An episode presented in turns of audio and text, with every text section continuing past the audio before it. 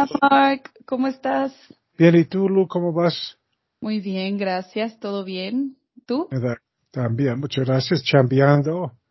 Qué bueno, yo también. Esperando las vacaciones. Ay, yo también con ansias. Con ansias. Entonces, ¿cómo vamos? ¿Qué, ¿De qué vamos a platicar hoy? Pues hoy me gustaría platicar del congreso que tuviste en el, en el, en el International Women's Club. Ya. Este, y también me gustaría hablar de una cosa que nos preguntaron por Instagram.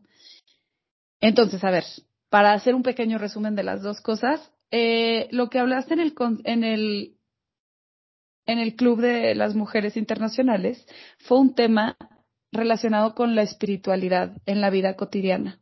Exacto. Creo que lo dijiste de una forma muy concisa, muy directa y al grano, y la verdad que me gustaría que lo escucharan también nuestros escuchas de, del podcast. Y por otro lado, la, la persona que nos escribió por Instagram eh, quería que habláramos acerca de conflictos familiares en cuanto a herencias, a cuando los papás ya estén grandes y que los hijos tienen que empezar a tomar decisiones y nomás no se ponen de acuerdo. Todos esos temas como familiares ya en, en etapa adulta. Ah, ok, entonces vamos. Y, lo curioso, Lu, es que los dos temas están relacionados. Porque lo que, lo que platicamos en el grupo, este grupo de mujeres internacionales, es un, es un excelente grupo de mujeres que viven aquí en México. Antes decíamos expatriados, ah, que vienen a México a trabajar y es un grupo global en donde estas personas se juntan para tener un poco de apoyo mutuo en un país extranjero, ¿no? Pero lo que platiqué y se me hace que es un tema tan importante en donde cómo podemos convertir los conflictos cotidianos a una experiencia espiritual. ¿Sí? Ese es el tema. ¿Cómo podemos transformar un conflicto y como en esta mujer menciona con la herencia o con los conflictos de pareja o los conflictos con hijos o, los conflictos en, la calle. Lo importante es no hay excepción a esta regla. No hay tal conflicto o tal problema que no encaja en, el tema que estamos platicando hoy. Por eso se me hace tan importante para nosotros, ¿no?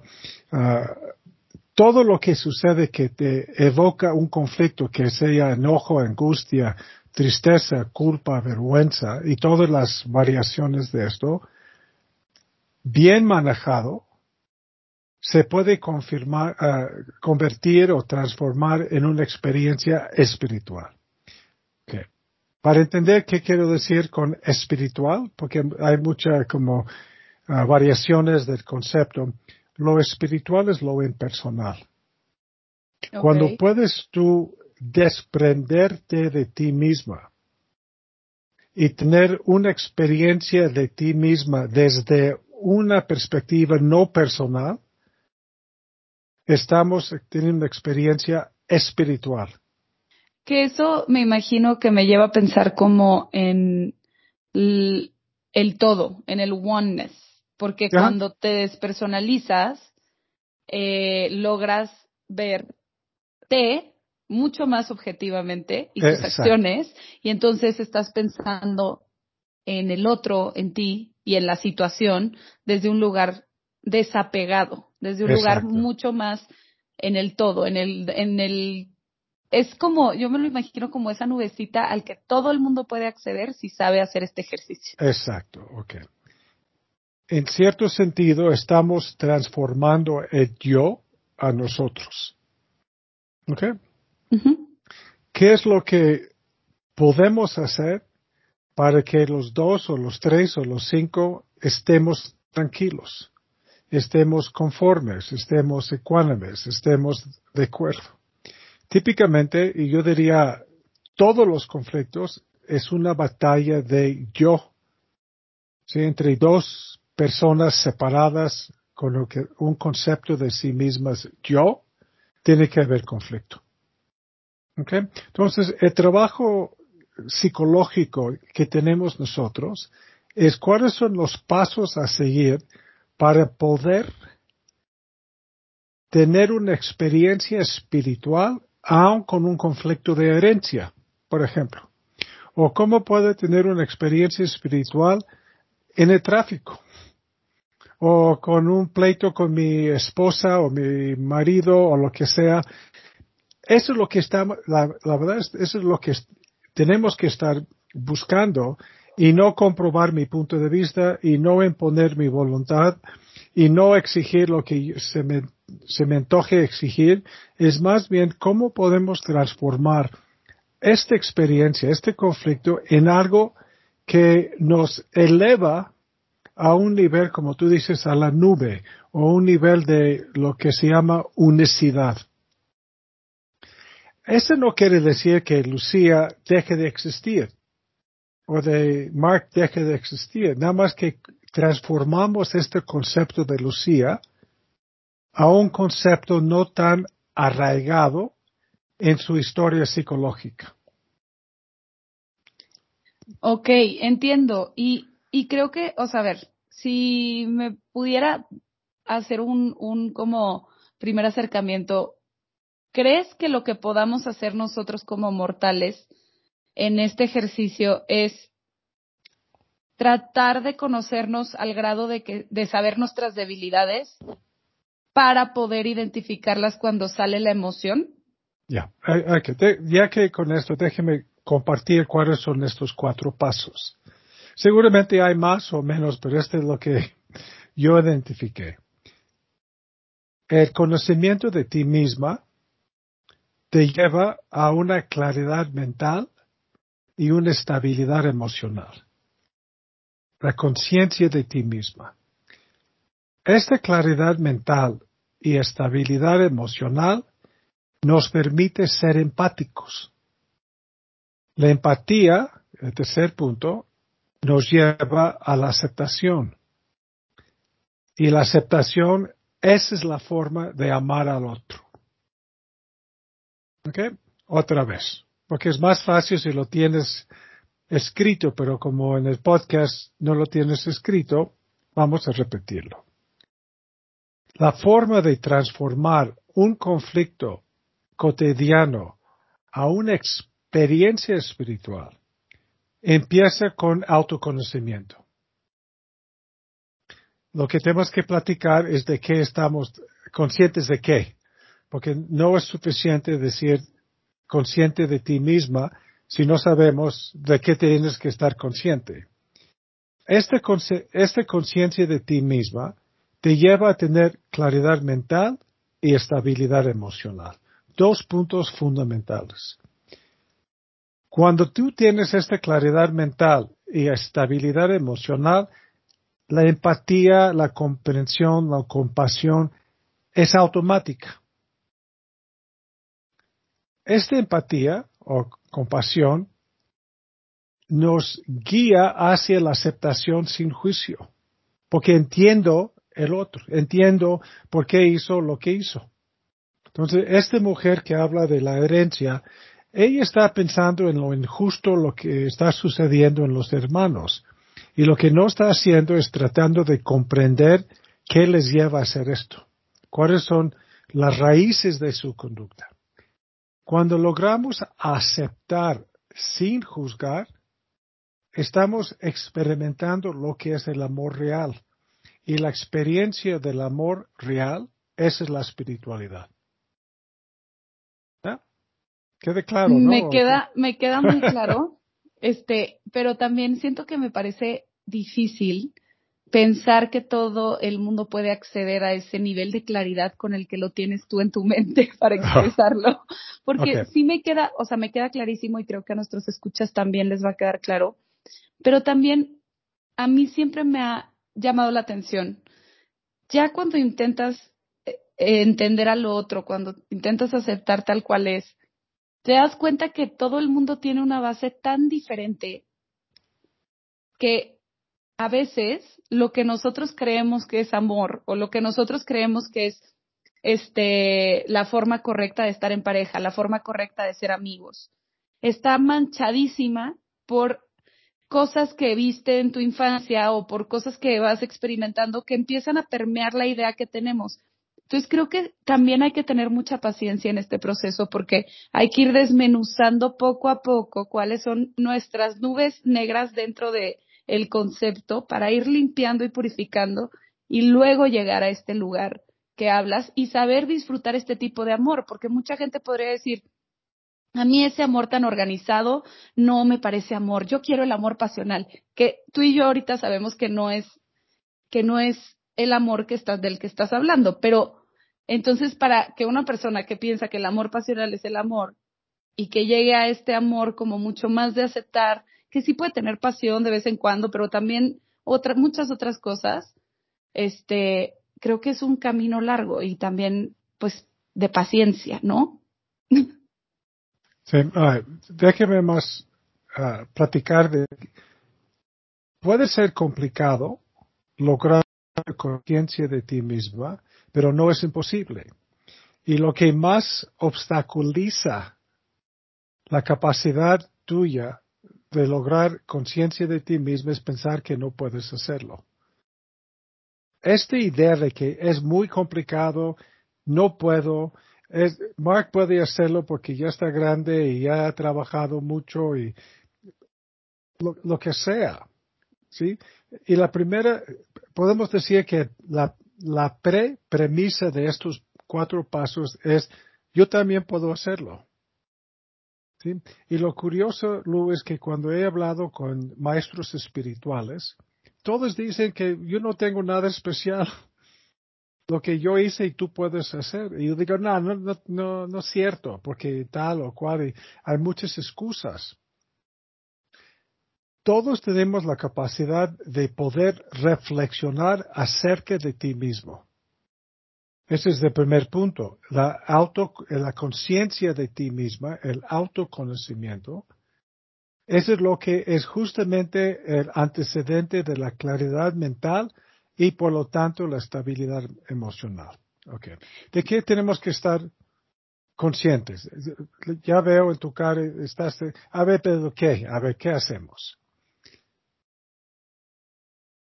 Hemos platicado mucho que la personalidad es como un diamante. ¿no? Y un diamante tiene un sinnúmero de facetas en términos de rasgos de personalidad. Cuando tú estás consciente de ti misma es porque estás consciente de todas estas facetas o las que puedes estar consciente en un momento dado. ¿Cuál es el portal a esta conciencia? Pues curiosamente son los conflictos. ¿No? Sí, o sea, es que a ver, creo que me estás este malentendiendo. No es yo, o sea, no, a mí me gusta aproximarme a estos temas como cautelosamente porque soy muy impaciente. Entonces, cuando empiezo un proceso, sí puedo decir, yo puedo, obviamente, porque por eso empiezo los procesos. Pero luego el proceso es tardado. Entonces, lo que le estoy diciendo a los escuchas es tengan paciencia para ir pasito a pasito y llegar a, o sea, no quieran llegar mañana, porque es un tema que se llega, yo creo, nunca se llega. Ese es el camino de la vida. El, el camino del alma es buscar esta paz, pero el tener paciencia a mí me hace sentir que, que no debo de correr, porque yo tiendo a correr todo el tiempo ah, y querer el resultado fácil. por lo tanto, tenemos que empezar con la idea de que ese es algo, es como un, eh, es, es un destino. Tenemos que llegar a la autoconciencia. Tenemos que llegar a autoconocernos. Esto no es cierto y qué bueno que lo aclaras. La conciencia de ti misma es un proceso que dura hasta que ya no tengas relaciones con nadie y nadie, lo cual no es posible. Porque al final de la vida tenemos una relación con la muerte, con la muerte física o tenemos una relación con la muerte física de seres queridos. ¿No es cierto? Sí, claro. Ok.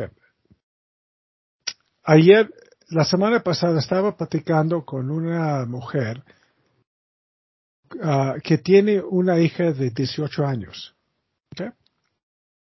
Entonces estábamos platicando y me empezó a platicar que a los nueve o once años esta niña le dio leucemia. Y una leucemia muy fuerte y muy agresiva. Y la tenía en el hospital y ella tuvo tres infartos durante el proceso de, de la quimioterapia. Tres infartos de una niña de 12 años. Sí, qué duro. Ahora la niña está 100% sana. Quien está loquita es la mamá. ¿Y cómo está ella neurótica? Es que no puede soltar a la niña. Tiene tanto miedo de volverse a experimentar. Esta, no hay palabra para explicar la ansiedad y el pánico y el terror de un padre que está viendo a un hijo de esta edad, o cualquier edad, pero a esta edad, muriéndose, porque estaba a punto de, estaba, ya, de hecho, ella lo platica que la niña se murió tres veces con estos tres infartos, Entonces ella me busca porque ya no, la niña ya no la aguanta. ¿Y cómo no la aguanta? Dime dónde estás, tienes que llegar un tiempo, tienes que comer bien, tienes que dormir bien. Y es una mujer de 18 años normal que quiere disfrutar la vida. De hecho, ella platica de que como no me morí y casi me muero, quiero gozar lo más que se puede esta vida. Mm. Lo, cual es una actitud increíble, sumamente sensata. Pero la mamá no puede dormir, si la niña sale con amigos, eh, no puede dormir, está rezando a Dios todo el tiempo. Ah, y entonces viene para, para que yo la guíe hacia un estado mental distinto en donde puede aminorar su pánico. ¿Ok? Entonces, ese es uno de muchos tipos de ejemplos en donde ella no puede inventar que no está preocupada. Ella no puede negar el hecho que vive en pánico de que vuelva a suceder algo similar a su hija. Por lo tanto, en, la sesión de la semana pasada empezamos a platicar acerca de su ah, actitud o filosofía de la muerte, qué es la muerte para ella. Y evidentemente ella dice, yo, yo pienso que no hay nada. Te mueres y te mueres. ¿Sí? Por lo tanto, le dije a ella, es justamente por esta filosofía que tienes que sufres tanto. ¿Sí? Porque crees que una vez perdiendo a tu hija, ya la perdiste para siempre. Y la terapia no se trata de inculcar en ella una filosofía distinta. Lo que el propósito de la terapia es para que ella pueda examinar lo que ella piense de estas cosas. Claro. Bien. También importante es que ella me dijo, yo voy a misa, porque le pregunto normalmente en estos casos cuál es su religiosidad, no, cuál, cuál es la, expresión de, digamos, de su religiosidad. Y me dice, yo rezo, yo voy a misa y rezo a Dios que proteja a mi hija. ¿Ok? Lo cual suena normal, ¿no? Entonces le dije, perdóneme por decirlo, pero estás rezando de forma equivocada. ¿Puedes entender tú, Lu, por qué es una forma equivocada? Sí, porque está sacando el problema a otra persona, está como, en lugar de verse a sí misma, está tratando de ver, proteger a la, a la persona que está acá en lugar de ver la, la raíz. ¿Por qué me pone tan ansiosa el perder a mi hija? Exacto. Al mismo tiempo, ella está atribuyendo a Dios un tipo de responsabilidad. Exactamente, una responsabilidad de que quién se puede morir y quién no se puede morir. Ay, sí, qué chistoso. O sea, sí, entiendo la necesidad de eso y, y me río porque yo me, o sea, yo he estado ahí diciendo por qué se murió él y por qué nos, o sea, qué raro. ¿Por qué se muere un niño y por qué no se muere una persona de 103 años? O sea. Entonces yo le dije, a ver, me gustaría que tú pensaras que Dios no se mete en quién se muere y quién no se muere.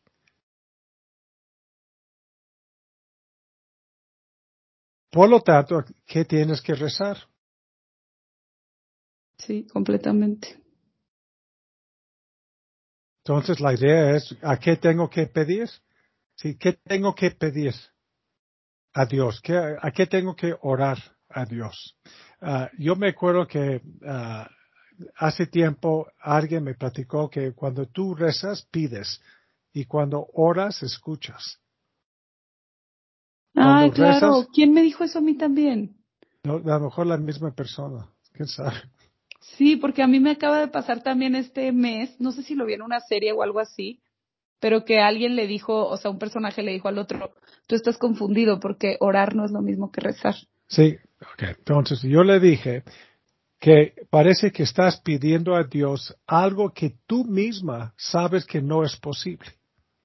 Porque si fuera posible, todos pediríamos a Dios o los cosmos o quién sabe qué, que todos, eh, la familia y que los amigos y que, que estén sanos y que... Uh, o que, Chucho se enamore de mí. Todo. Entonces, más bien, lo que tenemos que pedir o de buscar es la capacidad de aceptar las cosas como son y darme la capacidad de ver, de ver, no de ver con los ojos, pero ver desde la parte espiritual, la visión espiritual. Eso me recuerda a la forma cuando yo pido o rezo o como que hago un trato con Dios, con el todo, con la energía, siempre lo pongo en primera persona y hago manifiesto en lugar de pensar como que manifiesto. Entonces digo, ¿qué es lo que, o sea, me pongo a pensar, necesito esto, ¿no? ¿Qué es lo que me, estás eh, me está impidiendo de mí misma para conseguirlo? La rigidez, el no poder ver, el, la impaciencia. Y entonces cuando pido, o cuando rezo, cuando oro, cuando manifiesto, siempre digo, dame la fuerza para entender mi valor en el talento. Dame el, o sea, ayúdame a conseguir no sé, paciencia para entender el problema. Y entonces es mucho más fácil y me he dado cuenta que esa forma de pedir se me, se me beneficia mucho más pronto que el pedir, oye, es que quiero que Jesús se enamore de mí porque me gusta mucho. Sí. o sea. Damos, te, te doy el siguiente paso. ¿Ok? Ok, venga. Sí, el siguiente paso no es dame, es tengo. Ah, ya ponerlo en primera persona. Soy, soy talento, soy. tengo la capacidad de, de responder a un rechazo con mayor madurez. Tengo la capacidad, tengo la visión. Sí, porque es muy complicado, muy difícil, más que complicado, no caer en que hay un, hay una energía hay un Dios, hay un cosmos, hay un universo que no soy yo, por eso estoy pidiendo eso. ¿Sí? Y la conciencia de ti misma es que todavía me da mucho miedo estar en una situación en donde no entiendo qué va a pasar. Quiero ser actriz, quiero ser cantante, quiero ganar este, este papel y sé que no depende de mí y no me gusta esta vulnerabilidad. Esa es la conciencia que te va a llevar a mayor claridad mental y por lo tanto más estabilidad emocional. Y ese es el primer paso que todos tenemos que pasar y puede durar mucho tiempo. ¿eh? No es como cinco minutos, después cinco minutos, no, es esto. ¿Cómo logras a darte cuenta cómo yo estoy provocando mi propio sufrimiento? Con tu impaciencia, por ejemplo. No, y completamente ahorita que lo sacas, eh, tengo una audición pronto y quiero ser el personaje como no tienes una idea de las veces que más ganas tengo y sé que no está en mí y le digo, o sea, le decía a Daniel, lo que siento que está pasando es que no me la creo. Y entonces me estoy boicoteando sola. Porque voy a llegar a la audición con cara de, sí puedo, te prometo, y no necesito convencer a nadie, tengo que llegar a la audición a hacer lo que yo sé hacer y decirles ya, aquí estuvo lo que hice. Pero están, o sea, estoy haciendo un trabajo, todavía no es la audición, me falta una semana y media. y estoy haciendo un trabajo muy profundo de decir, ¿por qué no me la puedo creer? ¿Qué es lo que me está impidiendo? ¿Qué es lo que me está dando inseguridad de saber que puedo hacer ese personaje? ¿Por qué cree mi cabeza o mi ser que no puedo? Y sabes que lo, te metes todavía más en el hoyo con este tipo de análisis. Pues entonces, ¿cómo salgo? Porque, porque no hay una respuesta. ¿Qué, qué vas a saber? Uh, okay, ¿cuál, a ver, empieces con lo más concreto. Tengo muchas ganas de lograr este papel. Okay? Ese ya es evidente.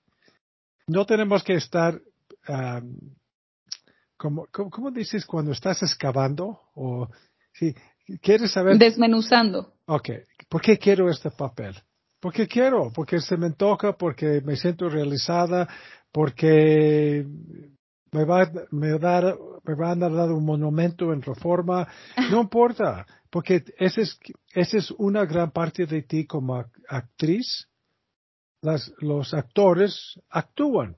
Los psicólogos hacemos lo que hacemos. Los papás cuidamos a niños. Es parte de un papel tuyo que últimamente te has dado cuenta que no es tu totalidad, es, una, es un gran cachito de cómo tú te conoces.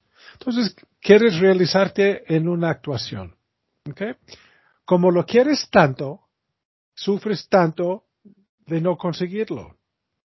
Entonces, el trabajo no es analizarlos de por qué, por qué quiero tener hijos y cuál es el propósito. Y eh, a lo mejor es, ok, ya que decidí ser papá, o actriz o, psicóloga o actuario o quien sea, o ser miembro de una familia, regresando a esta mujer y su pregunta de en Instagram, asumes un paquete, un paquete de gozo y un paquete de desilusión. ¿Okay? Claro. Si quieres no sufrir esto, que te dé igual conseguirlo o no conseguirlo porque tu marido te va a amar igual, tus perritos te van a buscar y, estar feliz con, pero no estamos ahí. Todavía no estás en un momento en donde te dé igual. Lo quieres y lo quieres y lo quieres. déjeme compartir un ejemplo tontísimo, pero ese es cuando me cayó el 20 de esto. Tú sabes que a mí me gusta correr. Entonces, en una de estas múltiples corridas, encontré 200 pesos tirados en el piso. Y me sentí feliz. Encontré 200 pesos, qué padre. Pero me puse a pensar, a ver, ¿cuál es la felicidad? Porque si hubiera encontrado una cajetilla de cigarros, de hecho, lo hubiera dejado. Entonces me di cuenta de que lo que nos da felicidad se basa en lo que yo valoro y los valores son subjetivos. ¿Sí? Para ti, actuar es un valor adquirido, ya, ya, ya es parte de tu DNA. No hay forma de dejar quitar esta identidad de ti, imposible. Como no hay forma de quitar mi identidad profesional tampoco. Pero no se trata de esto, se trata de tener suficiente claridad mental que si algo te va a dar gusto, vas a sufrir no obtenerlo. No hay forma. ¿Y cómo le hacen, cómo le hacen los atletas de alto rendimiento? Siempre me lo he preguntado, o sea, ¿cómo salen a la pista y sacan el primer lugar? pues quién sabe, porque tienen una genética favorable, porque entrenan, porque comen bien, porque no es gratis. No, no, lo sé, pero ¿cómo haces que los nervios no te carcoman cuando estás en la competencia más grande del mundo? Es un estilo de personalidad forjado desde hace 20 años o 15 años. Eh, más bien es importante reconocer que estos atletas, cuando pierden, sufren. Cuando ganan, gozan, porque eso es inevitable. Nosotros caemos, eh, por ejemplo, tú. Tú quieres tener la emoción y todos los preparativos para este papel de, actriz y cantante, pero lo que no quieres es sufrir si no te escogen.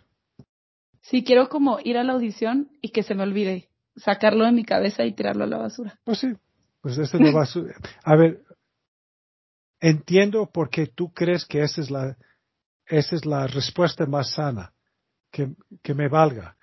No es esto, es entiendo que es un albur. Puedo que sí y puedo que no. ¿Sí? Y el trabajo es saber que ese es algo que estás haciendo y no es algo que tú eres. Lo mismo con el dinero. El dinero para esta familia que esta mujer platica define cómo son o quiénes son. Entonces, si tengo mucho, soy más. Y si tengo menos, soy menos. Y si alguien me, lo quita, ya no lo tengo. Y si alguien me lo da, ya lo tengo. ¿Ves? Y trabajo es reconocer en este primer paso qué me hace sufrir. Y en, en, el ejemplo que tú das, y yo espero que consigas el papel y que ganes los Aries o cuáles son los premios de musicales. No, eh, metro. Los premios Metro. Ah, bueno, ojalá ganes el Metro y yo puedo ir a verte y te voy a dar muchos aplausos y todo. O los ACPT, sí. Ok, pero tú y yo sabemos que si tú consigues este papel, tu sufrimiento no para ahí. Ah, no, vuelve a empezar cuando haya otro papel. No, no, no, no, no, no, no empieces, empieces ya con el papel.